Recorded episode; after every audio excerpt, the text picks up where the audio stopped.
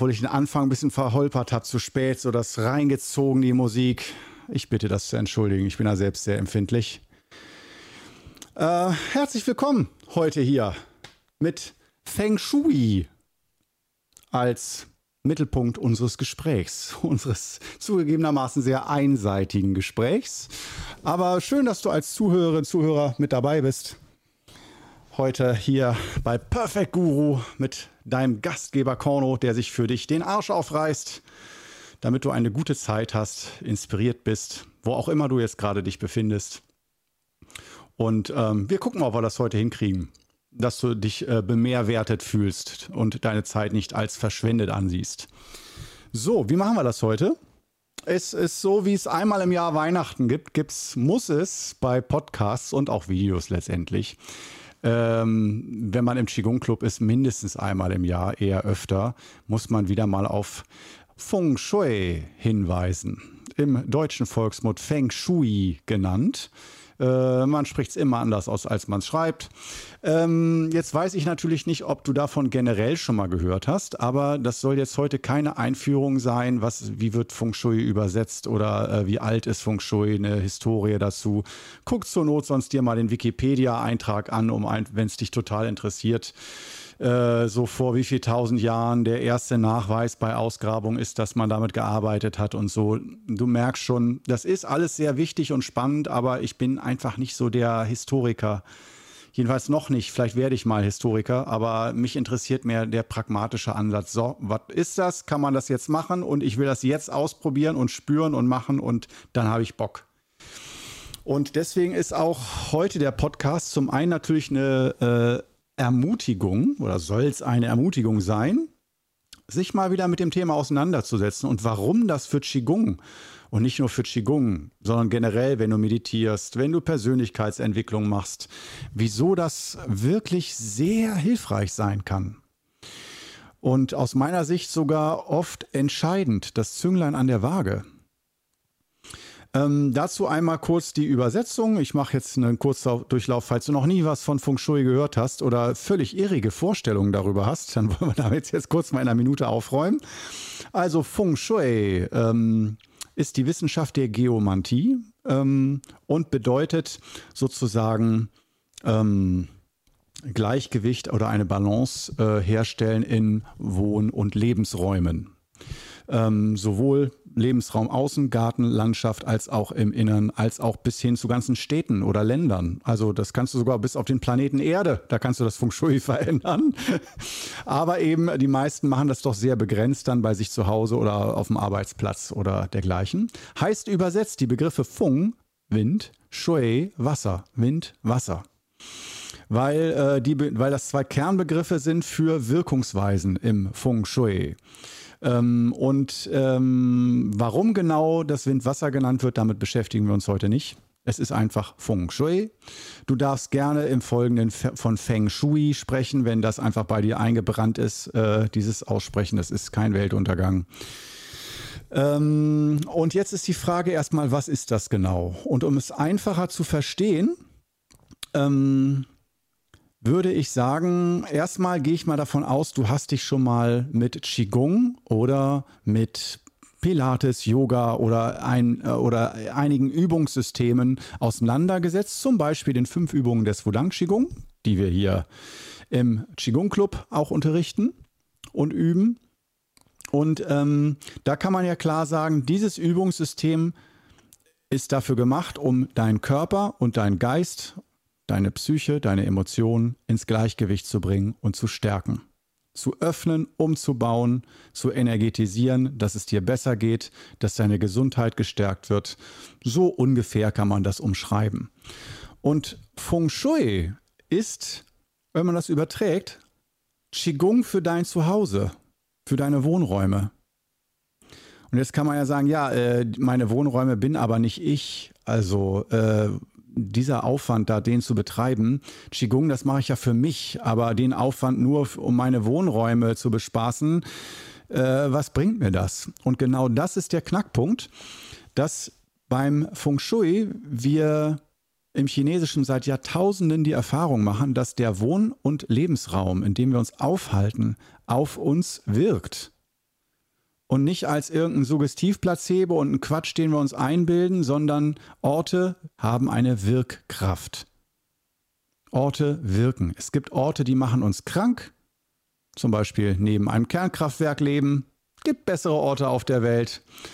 Oder auch zum Beispiel ein Kurort, an dem es sehr leicht ist, gesund zu werden, weil da vielleicht die Luftqualität sehr gut ist oder die Wasserqualität sehr gut ist.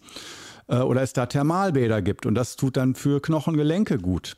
Dann kann man sagen, oh ja, dieser Kurort, der hat in mancherlei Hinsicht gutes Feng Shui. Es kann auch ein Kurort sein, der hat vielleicht super Thermalquellen, die sind sehr gesund, aber ultra schlechte Luft. Ja, also das heißt, da fängt schon die Komplexität an. Es gibt so gut wie nicht den guten Ort an sich und den bösen, schlechten Ort an sich. Und noch einmal, es ist eine Wissenschaft. Ich bestehe darauf, Feng Shui ist kein Glaubenssystem. Es gibt nicht jetzt irgendwelche Glaubenssätze, die du dir einprägen musst und dann musst du daran glauben, damit das funktioniert. Es ist kein Märchen, was erzählt wird, sondern Feng Shui ist aus Beobachtung heraus entstanden. Dass wir geschaut haben, schon vor tausenden von Jahren, bis heute geht die Forschung weiter dass wir immer schauen, wo gibt es Extreme. Extremes, was gut ist und Extremes, was schlecht ist. Sei es Krankheit, Reichtum, ähm, einfach Extreme, die auftreten in Landschaften, in Regionen, in Häusern.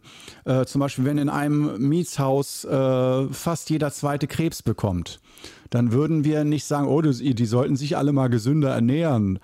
Würden wir vielleicht auch sagen, aber zuerst, wenn es zu so einer Anhäufung von Krankheiten kommt, würden wir aufs Feng Shui achten. Und dazu gehört nicht nur daran zu glauben, irgendwie eine Kristallkugel aufzuhängen, sondern auch zum Beispiel Wasserwerte mal kontrollieren. Ja, ob das Wasser vergiftet ist oder irgendwelche ähm, schädlichen Werte beinhaltet, schädliche Stoffe beinhaltet. Das heißt, das ist auch erstmal ganz pragmatisch und je länger man Feng Shui betreibt und sich damit auseinandersetzt, umso mehr habe ich den Eindruck, äh, wird es wirklich zur Wissenschaft. Und es gibt doch durchaus auch Feng Shui-Regeln, die sehr spirituell oder abergläubisch anmuten, wo man erstmal nicht checkt, was soll das jetzt. Hängt auch oft mit der chinesischen Kultur zusammen, aus der heraus Feng Shui entstanden ist und die Symboliken und so, mit denen man da zum Teil arbeitet. Ähm, da würde ich auch sagen, sagen wir es mal andersrum, Feng Shui kann durchaus als Glaubenssystem und auch als Aberglauben praktiziert werden. Kannst du machen. Du kannst sagen, hier, ich mache dir einen Feng Shui-Talisman, häng den an deine Wohnungstür, da ist ein Symbol für Glück drauf und dann, bam, läuft es bei dir in der Wohnung. Und ich würde auch nicht sagen, dass es Quatsch ist oder nur Placebo. Nur bei Feng Shui wenn man das als Wissenschaft betreibt, dann muss man sehen, je nach Kultur und je nach Situation und auch Menschen, die da leben in den Räumlichkeiten, in dem Umfeld, ähm, was ist da angemessen und was hat Wirkkraft? Das ist beim Qigong ähnlich. Und da entstehen häufig die Missverständnisse und das ist die hohe Kunst. Es gibt Hunderte, Tausende, unendlich viele Qigong und Feng Shui-Regeln. Das ist gleich im Qigong und Feng Shui. Was soll man machen, was nicht? Der nächste Feng Shui oder Qigong-Meister sagt es wieder andersrum.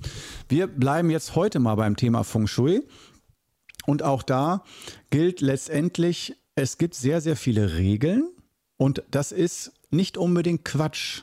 Keine dieser Regeln, würde ich sagen, ist völliger Quatsch. Die, so Regeln, die sich auch zum Teil über Jahrhunderte überliefert haben. Ähm, aber die Wirkkraft, die ist nicht von jeder Regel gleich. Und wenn man sich jetzt ein Feng Shui-Buch kauft, das wäre mein erster Tipp. Nein, kein Feng Shui-Buch kaufen. Bitte nicht. Auf keinen Fall. Da stehen nämlich einfach die Regeln drin, was besonders gut ist, was besonders schlecht ist. Und da stehen auch häufig so poetische Übertreibungen von tödlichem Strom und für immer Unglück über sieben Generationen Platz oder sowas. Und dann denkst du wirklich, also wenn du dich mit den Begrifflichkeiten auseinandersetzt, wow, da bekomme ich es mit der Angst zu tun zum Teil. Und es kann sein, dass du da wirklich äh, Feng Shui-Traumata davon trägst, wenn du dir so einen Ratgeber kaufst und dann auf einmal feststellst, deine, dein Haus, was du vor kurzem gebaut hast, wo deine ganze Energie drin steckt und du bist völlig am Ende und willst gucken, ob man noch irgendwo ein schönes Blümchen aufstellen kann, damit alles besser läuft. Und dann wird dir gesagt, die Eingangstür ist äh, zur verkehrten Richtung und das zieht nur Tod und Unheil an.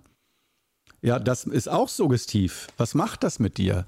Daher äh, wird oft empfohlen, nimm dir einen Feng Shui-Meister oder einen Feng Shui-Lehrer, der bei dir eine Feng Shui-Beratung macht weil der, äh, wenn er gut ist, nicht nur die richtigen Regeln im Kopf hat und ein Gefühl dafür, welche Änderungen wirklich wirken, also mit dem geringstmöglichen Aufwand ein Gleichgewicht herzustellen und nicht einfach 100 Regeln abzuarbeiten und dir zu sagen, hier, die 100 Dinge musst du alle ändern. Das dauert zwar ein paar Jahre und es kostet mehrere hunderttausend Euro, da überhaupt was zu machen, aber das musst du machen, sonst bist du rettungslos verloren. Das ist ein schlechter Feng Shui-Berater. Das ist auch alles echt, die Regeln sind echt, aber es ist oft nicht umsetzbar. Allein dieses äh, Ding äh, setzt die Haupteingangstür in eine andere Himmelsrichtung. Ja, das ist eine ganz tolle Idee. also einfach nicht praktikables Feng Shui, davon sind viele Ratgeber verseucht und auch viele Feng Shui-Beratungen. Und dann ist es sehr leicht zu sagen, Feng Shui ist doch alles Quatsch oder das ist doch alles, wie stellen die sich das denn vor? Das ist doch nicht machbar, lasse ich die Finger davon. Und das finde ich ist ein gesunder Gedanke. Ja, lass die Finger davon. Aber wir können uns auch ganz anders mit Feng Shui auseinandersetzen. Aber bevor wir da tiefer drauf eingehen, brauche ich doch erstmal wieder, du errätst es vielleicht fast schon, einen Schluck Grüntee. Das bedeutet für dich ein Atemzug in Achtsamkeit und für mich Genuss pur.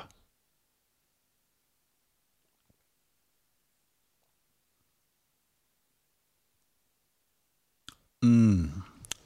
Orgiastisch, orgiastisch. Genial. Also, wir sind wieder beim Thema Feng Shui angekommen. Das heißt, eigentlich ist fast, fast wichtiger als Feng Shui selbst, eigentlich, wie gehe ich da heran? an die Sache, an dieses Thema. Ohne Angst, ohne mich völlig zu überfordern, weil das ist wirklich eine Wissenschaft. Da, wenn, selbst wenn du das 10, 20 Jahre studierst, dann sorgt das bei ernstzunehmenden Feng Shui-Meistern oder Schülern eher dafür, dass du nach 10 bis 20 Jahren erst erkennst, was für riesige, unsichtbare Dimensionen da lauern, die einen echt ängstigen können, dass es unüberschaubar ist. Und irgendwo, wenn du ein guter Berater bist, ein guter Feng Shui-Meister, dann solltest du ein Gefühl dafür haben, was auch ruhig intuitiv von deinen Erfahrungswerten, was wirkt wirklich. Und wenn du weißt, hier könnte man 30 Dinge machen in der Wohnung, was ist der Dreh- und Angelpunkt? Was ist der Generalschlüssel? Und ein, aus meiner Sicht ein richtig genialer Feng Shui-Meister braucht höchstens ein, zwei, drei Änderungen. Und wenn er richtig genial ist, dann schafft das vielleicht sogar mit einer einer einzigen Maßnahme, die sogar machbar ist und auch mit geringstmöglichem Aufwand. Zu sagen, reiß dein Haus ab und baust nach äh, Feng Shui-Maßstäben neu, ich finde, das ist kein völliger Quatsch, aber Quatsch. Also wer macht es? Keiner. Äh, wenn du natürlich ein Grundstück hast und sagst, hier guck mal, ob das Grundstück gut liegt und dann sagt mir, was ich für, wie ich das Haus genau bauen soll mit einem Feng Shui-Architekten zusammen, ja, das äh, kann dann schon hinhauen, aber die meisten sind doch in der Situation, dass man schon eine Wohnung, ein Haus, einen Garten und so weiter hat und auch nicht einfach nur wegen schlechtem Feng Shui umziehen will. Und jetzt kommen wir zur kleinen schlechten Nachricht. Es gibt tatsächlich diese Fälle, wo ich sagen würde, ähm, da, also jede Kugel, die du aufhängst oder eine Wand neu streichst oder die Möbel verrückst und so, das macht den Braten nicht fett. Also das ist ein Tropfen auf einen heißen Stein. Und wenn das dann nicht funktioniert, dann glaubst du, Feng Shui hat keinen Wert. Und deswegen muss man in Einzelfällen zum Umzug raten.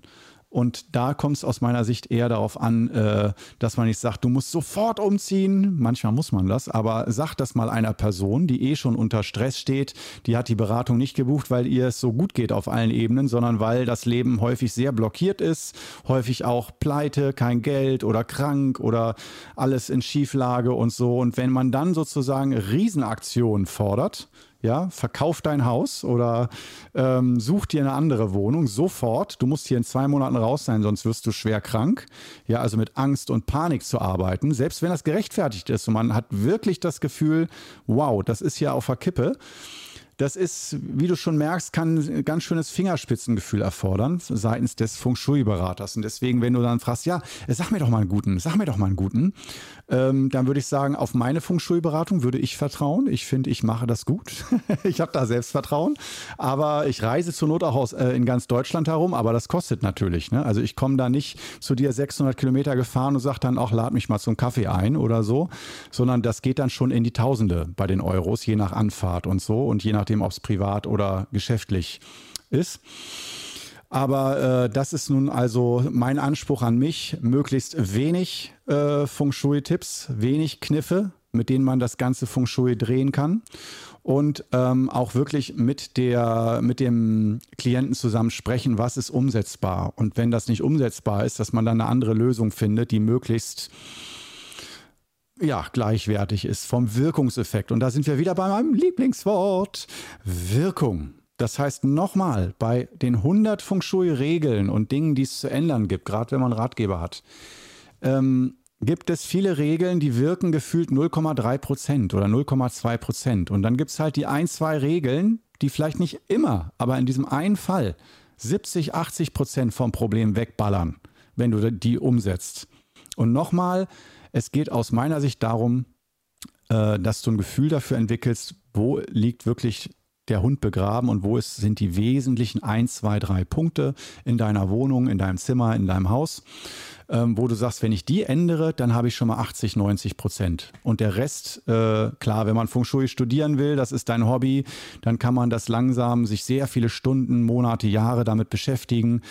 Das äh, merkst du dann auch, wenn du zu Freunden gehst, in Hotels bist und so und überall siehst du nur noch Feng Shui und hast da volles Interesse für zu gucken, für nach Farben, Formen, äh, ob die Leute da, was für eine Stimmung ist da, was für Krankheiten sind da oder sind da an dem einen Ort die Leute immer sehr gesund und haben rosige Gesichtsfarbe und so und dann zu fragen, warum ist das so? Was ist hier extrem gut in dem Bereich oder was ist hier extrem schlecht? Zu wenig Licht oder der Berg zu steil oder also wir gucken beim Feng Shui sehr oft mit gesundem Menschenverstand auf Extreme.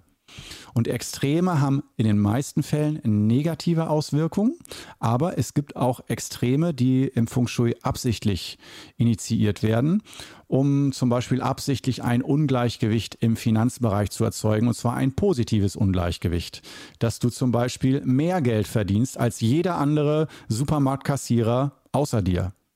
Ähm, und obwohl du weißt, nee, da sind die Grenzen ganz dick, da kann ich eigentlich gar nichts dazu verdienen, dann kann man mal probieren, da mitzuarbeiten und dann zu gucken, wie sich da äh, das Finanzspektrum für dich öffnet oder ob du dann auf einmal riesige Rückzahlungen bekommst und so weiter.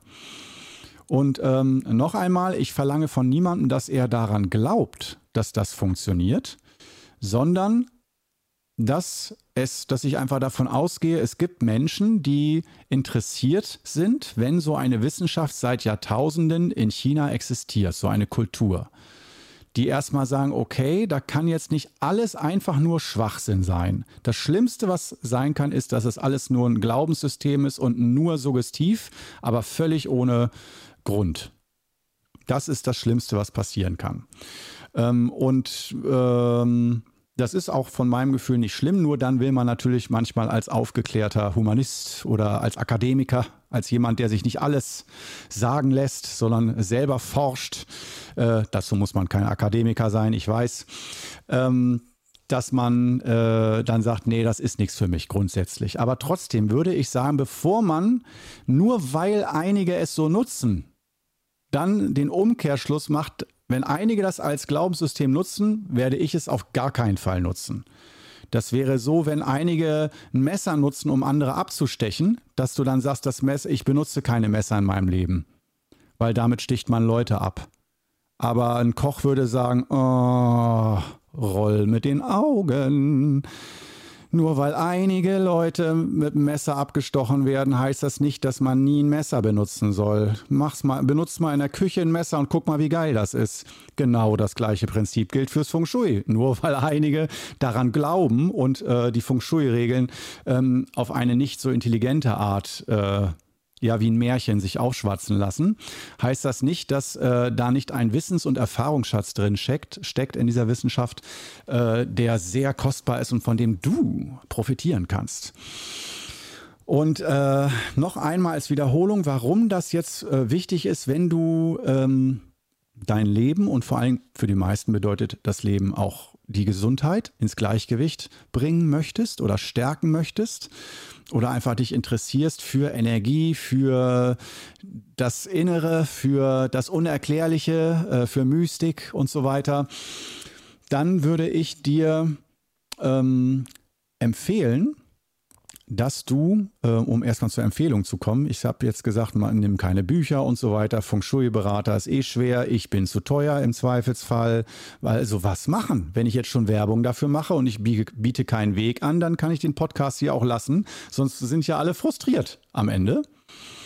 Und ähm, ich würde dir empfehlen, meinen Feng Shui-Kurs auf YouTube zu machen und Du wirst es nicht glauben. Ich bin ein viel zu schlechter Geschäftsmann. Viel zu schlecht. Ich habe ihn gratis auf YouTube und du musst dafür nicht mal dich registrieren oder ein Konto machen. Gar nichts. Du kannst ihn einfach angucken. Und dieser Feng Shui-Kurs, der gründet auf den originalen Prinzipien des Feng Shui und der richtet sich an Laien, die keine Ahnung haben vom Feng Shui oder die es schon ein paar Mal probiert haben mit Büchern und verzweifelt abgebrochen haben, weil sie dachten, dass ich werde hier wahnsinnig mit all den Regeln und es ist ja alles schlimm bei mir. Und das ist also so ein Schritt für Schritt. Ich glaube, 24 Folgen sind das. Also ziemlich langer Kurs ist das, fast wie ein Buch, nur in Videoform, den du Schritt für Schritt von Video 1 von 24 bis 24 von 24 in 24 Kapiteln, in 24 Videos, die aufeinander aufbauen, kannst du Schritt für Schritt deine Wohnung, dein Haus analysieren und mit einer Methode die Bereiche ins Gleichgewicht bringen. Und das ist von meinem Gefühl ähm, eine Methode, die sehr auf positive Weise sehr zweidimensional ist. Also da machen wir es uns sehr einfach, aber schaffen erstmal ein Fundament. Und das Schöne ist, aus meiner Erfahrung heraus, sollte das für die meisten bereits reichen, dass man gar nicht mehr braucht. Gerade wenn du sicher gehen willst, dass das Feng Shui in deiner Wohnung, in deinem Haus keine schlechte Wirkung auf dich hat. Und noch einmal, wenn du dir nicht sicher bist und sagst, wer weiß denn, ob das überhaupt stimmt und wie wichtig das überhaupt wirklich ist jetzt in meiner Wohnung, wenn ich die verändern würde. Oder ich fühle mich doch wohl in meiner Wohnung, dann kann, muss die doch super sein vom Feng Shui. Das hat nicht immer mit Wohlgefühl zu tun. Und wenn du dich nicht wohlfühlst in einer Wohnung, heißt das auch nicht direkt, dass das Feng Shui schlecht ist. Ich hoffe, das verwirrt dich nicht. Ähm, das heißt, es kann eine Wohnung sein, die hat super Feng Shui, aber der Geschmack von den Bildern anwenden und von den Farben her und so, das magst du nicht und sagst dir, nee, fühle ich mich hier nicht wohl, aber die Wohnung tut dir gut. Oder du gewöhnst dich dran oder gewöhnst dich an einige Dinge auch nicht. Aber was ich, auf, was ich auf jeden Fall sagen will, ist, ähm, weswegen ich dieses Thema, also wir haben jetzt schon mal abgehakt auf unserem Kanal hier, Qigong Club YouTube, ähm, gibt es den Feng Shui Anfängerkurs. Wenn du den einfach ins Suchfeld eingibst, kannst du direkt loslegen. Und ähm, ich würde mir das über einen Zeitraum von zwei bis drei Monaten strecken, aber du kannst es auch intensiv in einer Woche alles machen oder dir mal drei Tage Zeit nehmen und ganz intensiv äh, in deinem Haus mal gucken, arbeiten mit Kompass und ausmessen und so weiter.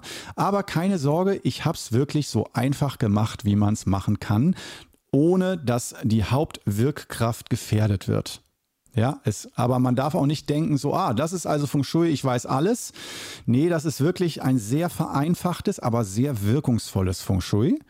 Ähm, und das kann dann aber auch ein Startpunkt sein, wenn dich das total mitreißt und du merkst, es wirkt so intensiv, dann kannst du auch im Qigong Club in der Masterclass eine Ausbildung machen, wo auch Feng Shui äh, dieses Feng Shui-Fundament erweitert wird, wo du weiter dazu lernst. Du kannst dich also auch im Qigong Club auf Feng Shui spezialisieren und musst dann nicht irgendwo anders bei jemandem anderem eine Feng Shui-Ausbildung machen. Ähm, so viel mal zur Info, falls dich das total äh, interessiert, äh, dass sozusagen man Qigong für Wohnungen machen kann.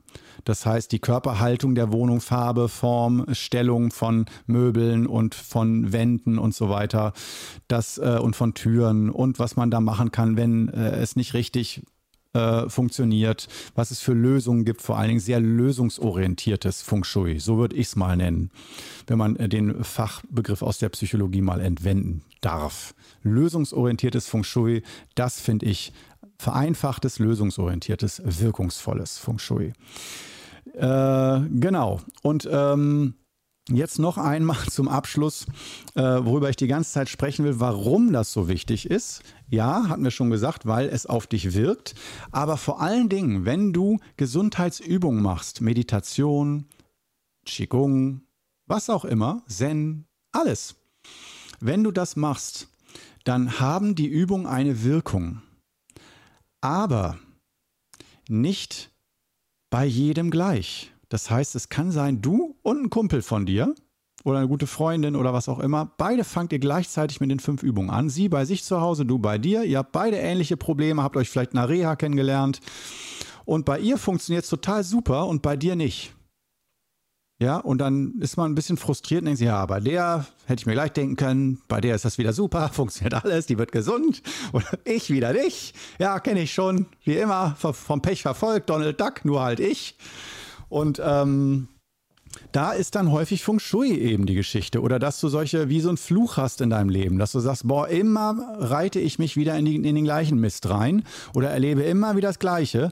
Und dann macht man Qigong und vielleicht wird es ein bisschen besser, aber nicht genug.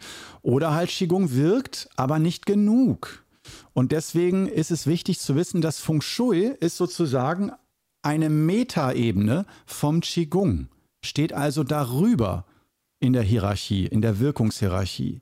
Qigong wirkt sehr stark auf deine Gesundheit, auf deinen Geist, auf dein Herz.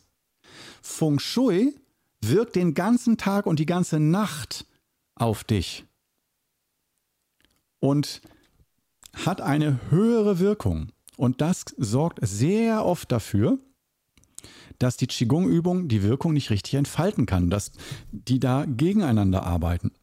Das heißt, mit Qigong erzeugst du eine gute Wirkung, aber das Feng Shui in dem Haus, in der Wohnung, wo du übst oder wo du lebst und arbeitest, versaut dir wieder. Das heißt, die Wirkfaktoren äh, siehst wirklich wie vereinfachen wir es mal in Schwarz-Weiß, gut und böse, gute Energie und böse Energie oder gute und schlechte Einflüsse und äh, die heben sich oft zum Teil auf.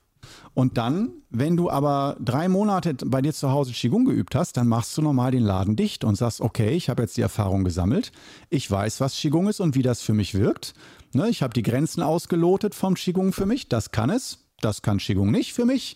Und dann entscheidest du, ist es mir das wert, da jeden Tag für 20, 30 Minuten mich hinzustellen? Oder sage ich mir, nö, war zwar ganz nett, aber pff, halbe Stunde jeden Tag, da müsste aber mehr Positives passieren. Da mache ich mich mal auf die Suche nach was anderem. Yoga oder so, vielleicht hilft mir das besser. Und meistens machst du dann die Erfahrung, dass du, wenn du Yoga dann zu Hause machst, dass es auch wieder nicht richtig funktioniert. Und für solche Fälle würde ich sagen, ähm, kann man zwar sagen, fang erst mal mit Qigong an und wenn alles super wird, dann kümmere dich gar nicht erst um Feng Shui. So herum könntest du es machen. Aber wenn du äh, dich ernsthaft mit Qigong beschäftigst und du bist nicht völlig zeitlich überfordert, das heißt, du hast ein bisschen Zeit auch mal für dich, dann würde ich möglichst von Anfang an mich um das Feng Shui kümmern. Und wenn du sagst, wow, ich habe aber hier zwei Wohnorte und dann noch einen Arbeitsplatz und boah, bin oft in Hotels, wo soll ich denn da anfangen? Fang an deinem Übungsplatz an, das Zimmer, wo du Qigong übst, dann dein Schlafzimmer als zweites und das dritte dann das Zimmer, in dem du dich je nach Wohnung oder so am meisten aufhältst. Das ist für die meisten dann Wohnzimmer oder Küche, wo man am meisten abhängt, liest oder Fernsehen guckt oder kocht oder am meisten Lebenszeit verbringt. Das heißt, da ist wirklich der Ort, wo du am meisten bist. Wichtig. Und normal ist das Schlafzimmer da Nummer eins. Ich würde sogar das manchmal überschneidet sich ja auch, dass du im Schlafzimmer auch übst. Ja, dann hast du schon mal zwei Fliegen mit einer Klappe oder dass du im Wohnzimmer, wo du am meisten lebst, auch Qigong übst. Und dann ähm, kannst du da beginnen. Nur mein Tipp nochmal, fang damit, bevor du jetzt lange dich abhampelst mit Qigong-Übungen und dann wird das aber im Endeffekt nichts, würde ich versuchen, doch auch von Anfang an Feng Shui mit einzubeziehen. Jetzt hast du alles, was du brauchst, den kompletten Plan. Du kannst sofort loslegen mit erste Lektion vom Feng Shui hier auf YouTube, ähm, wenn du Bock hast. Und in dem Sinne hoffe ich, konnte ich dich heute mal wieder jährlich inspirieren, mal wieder an Feng Shui zu denken und äh, mal wieder zu gucken, was sich da noch alles drehen lässt mit, glaub mir, wirklich einfachen Mitteln. Ähm, und wenn es dich richtig interessiert, sage ich noch einmal, geh dann zu Podia. Auch Link ist unten in der Beschreibung drin bei YouTube-Videos von Qigong Club. Ähm, und da kannst du jederzeit Mitglied der Masterclass werden, auch gleichzeitig mit dem Vorschlag, hey, ich möchte mehr Feng Shui lernen. Ich möchte mich das da vertiefen, nachdem ich den Grundkurs gemacht habe. Und dann können wir gemeinsam gucken, was da für dich der richtige Weg ist. Tada! Schön, dass du mit heute dabei warst. Freut mich sehr. Und ähm, in dem Sinne, arrivederci und ciao.